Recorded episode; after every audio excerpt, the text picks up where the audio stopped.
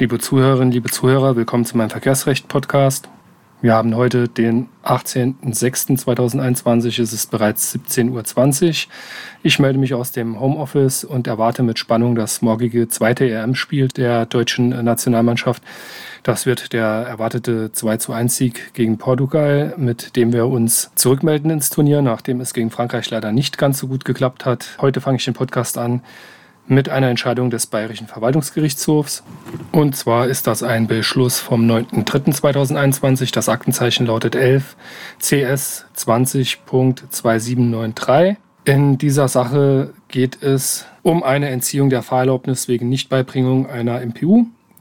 Zugrunde lag hier eine erhebliche Straftat, die nicht beim Führen eines Kraftfahrzeugs begangen wurde. Es geht hier um ein Haareziehen und zwar hatte die Antragstellerin eine andere Dame an den Haaren gezogen, indem sie diese nach dem Einparken auf einem Parkplatz äh, durch das Fenster an den Haaren ergriff und dann recht schmerzhaft daran zog. Es erfolgte eine Verurteilung im Strafverfahren und die Fahrerlaubnisbehörde wurde darauf aufmerksam. Der Bayerische Verwaltungsgerichtshof hat entschieden, dass nicht jede Straftat, die im Zusammenhang mit der Kraftvereignung steht und Anhaltspunkte für ein hohes Aggressionspotenzial bietet, zugleich eine erhebliche Straftat im Sinne von 11 Absatz 3 Satz 1 Nummer 6 der Fahrerlaubnisordnung darstellt. Nach dieser Regelung in der Fahrerlaubnisordnung kann, es ist also eine Kann-Vorschrift, kein keine gebundene Verwaltung, keine zwingende MPU. Die Behörde bei einer erheblichen Straftat, die im Zusammenhang mit der Kraftvereignung steht, insbesondere wenn Anhaltspunkte für ein hohes Aggressionspotenzial bestehen oder die erhebliche Straftat unter Nutzung eines Fahrzeuges begangen wurde, eine MPU anordnen.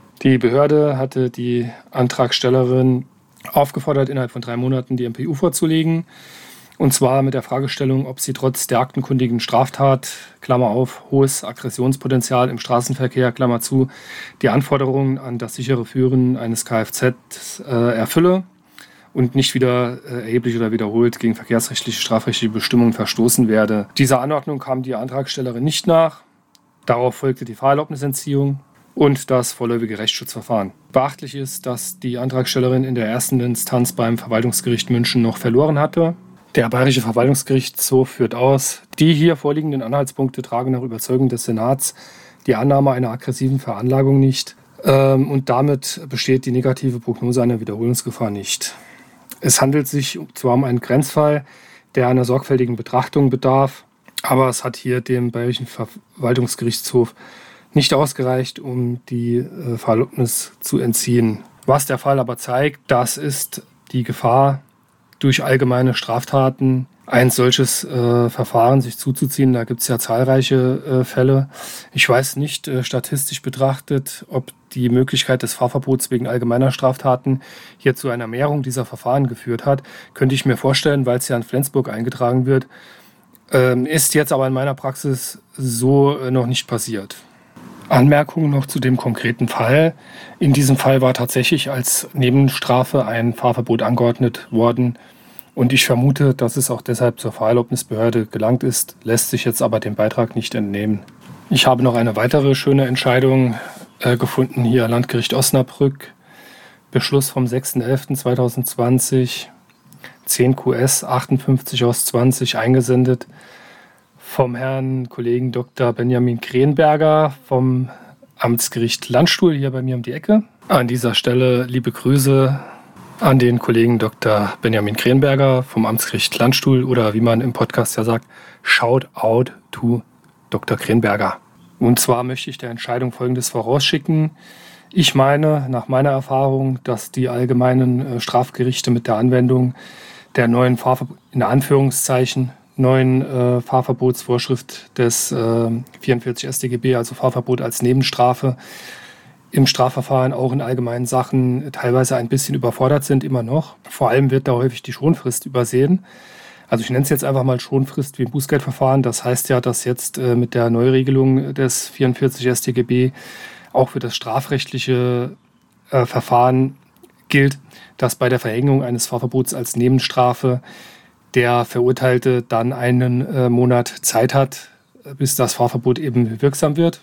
Also nicht vier wie im Bußgeldverfahren, sondern eben einen Monat. Das wird aber geflissentlich mal übersehen in Strafverfahren, in allgemeinen Strafverfahren. So, womit hat sich das Landgericht Osnabrück jetzt befasst? Das Landgericht Osnabrück hatte wohl jemanden wegen einer Straftat verurteilt und eben diese Nebenerfolge des Fahrverbots nach 44 StGB angeordnet. Dieser Verurteilte hatte aber in dem Zeitpunkt keine Fahrerlaubnis. Grundsätzlich ist das ja so, äh, ist die Fahrerlaubnis entzogen, dann muss man das der Bußgeldstelle oder dem Gericht einfach mitteilen, nachweisen und dann in Anführungszeichen entscheiden lassen, einfach, dass damit das Fahrverbot als angetreten gilt. Nun ähm, hat das Amtsgericht aber äh, dann beschlossen, dass das Fahrverbot mit Rechtskraft des Urteils angetreten worden sei. Also wie gesagt, der Verurteilte hatte ja keinen Führerschein, den er da abgeben konnte. Das ist natürlich falsch, denn es entspricht einfach nicht der äh, neuen Rechtslage. Demnach ist das Fahrverbot hier einen Monat nach Rechtskraft des Urteils wirksam äh, geworden. Das Amtsgericht war in dem Fall der Auffassung, dass auch nach der Gesetzesänderung das alte Recht zum Zeitpunkt des Antritts äh, des äh, Fahrverbotes eben also ohne Schonfrist praktisch gelte. Das ist schlicht und einfach falsch. Generell mal zu dem Thema Fahrverbot als Nebenstrafe. Ich mache ja kein allgemeines Strafrecht mehr. Mich würde es mal interessieren, ob davon hier im Saarland oder in der angrenzenden Pfalz rege Gebrauch gemacht wird oder nicht. Mein Eindruck ist, dass die Vorschrift hier nicht besonders oft zur Anwendung gelangt, kann aber auch täuschen. Wäre mal für eine Rückmeldung von Kolleginnen und Kollegen sehr dankbar, wie damit im allgemeinen Strafrecht mittlerweile umgegangen wird. Wir bleiben mal hier im Straf-Fahrerlaubnisrecht. Und zwar hat der äh, Richter am Amtsgericht Landstuhl Dr. Benjamin Krenberger noch eine Entscheidung des LG Oldenburg. Hier den Beschluss vom 11.08.2020 2 QS 92 aus 20 eingesandt. Äh, Fundstelle ist übrigens der Juris Praxisreport Verkehrsrecht ähm, 11 2021. Und in dieser Entscheidung geht es um eine vorzeitige Aufhebung einer Sperrfrist durch das Gericht. Und zwar musste das LG Oldenburg als Beschwerdegericht prüfen, ob hinreichende Gründe für eine Sperrfristaufhebung vorlagen. Sprich, Mandant verurteilt, Sperrfrist verhängt, Mandant äh, macht hier bestimmte Maßnahmen, auf die gehe ich gleich noch ein. Und dann ist ja die Frage, kann man die Sperrfrist verkürzen oder vorzeitig aufheben? Eine Verkürzung ist dabei über die Staatsanwaltschaften bei uns möglich, im Saarland um zwei Monate durch die Teilnahme an bestimmten Kursen, beispielsweise Freiung oder Mainz 77, ähm, je nach Fall.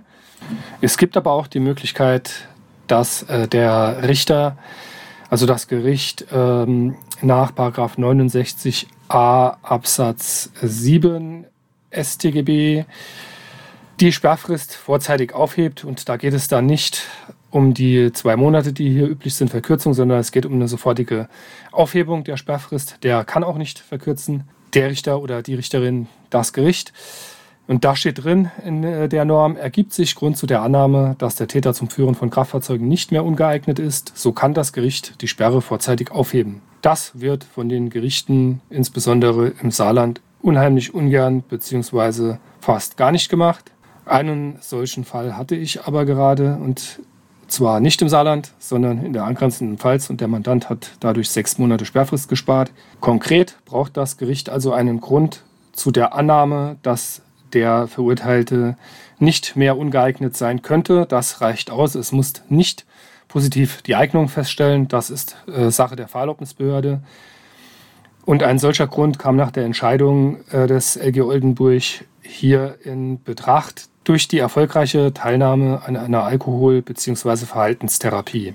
Ob so ein Freiung Mainz 77 Kurs dafür ausreicht alleine, das halte ich für fraglich. Da muss wahrscheinlich einfach ein bisschen mehr dazu kommen. Hier war es so, dass ein Abschlussbericht eines Fachpsychologen für Verkehrspsychologie über eine Sucht- und verkehrstherapeutische Maßnahme vorlag. Und zwar 26 Verkehrstherapiestunden Einzelgespräche und dann noch ein Abstinenznachweis des Amtsarztes, äh, sechs Untersuchungen vorgelegt wurden. Das hat dem Landgericht Oldenburg dann ausgereicht. Anzumerken ist in jedem Falle noch, dass es hier um sage und schreibe 15 Monate Sperrfrist ging. In einem solchen Fall kann man natürlich äh, auch mal riskieren, äh, dem Mandanten anzuraten, dass er derartige, wahrscheinlich sehr kostenintensive Maßnahmen bis das bei der Rentenversicherung durch wäre, wäre ja die Sperrfrist schon lang rum, äh, hat er wahrscheinlich selber bezahlt, absolviert. In äh, normalen Sperrfristfällen unter einem Jahr stellt sich dann bereits äh, die Frage, ob das vom Ablauf her überhaupt noch Sinn macht oder da nicht direkt die Verkürzung über so ein äh, Sperrfristverkürzungsmodell gewählt wird. Äh, wie gesagt, man wird nach meiner Erfahrung im Saarland auch nicht besonders gut damit gehört. Ja, also grundsätzlich müsste man dann halt natürlich schon während des laufenden Strafverfahrens zu solchen Maßnahmen anraten, können sich jetzt viele meiner Mandanten aus Zeitgründen oder auch aus Geldgründen schwer leisten. Und wenn die Nachfrage kommt, ja, wird es dann auch definitiv vorher aufgehoben. Was will man dann sagen? Schwierig, schwierig. Also der Kollege hier hat mit seinem Mandanten voll durchgezogen, der war wohl hochmotiviert. Congratulations. Well done, genauso wie wir gegen Portugal morgen. Absoluter Sieg. Ganz tolle Sache. Äh, für mich reicht es jetzt heute. Knapp zehn Minuten sind wieder um. Ich hoffe, die eine oder andere Entscheidung äh, hat Ihnen gefallen, liebe ZuhörerInnen. Und ich hoffe, alle haben Freude morgen mit unserem Sieg und noch ein schönes, sehr sonniges Wochenende und eine wenig arbeitsreiche, aber sehr erfolgreiche kommende Woche.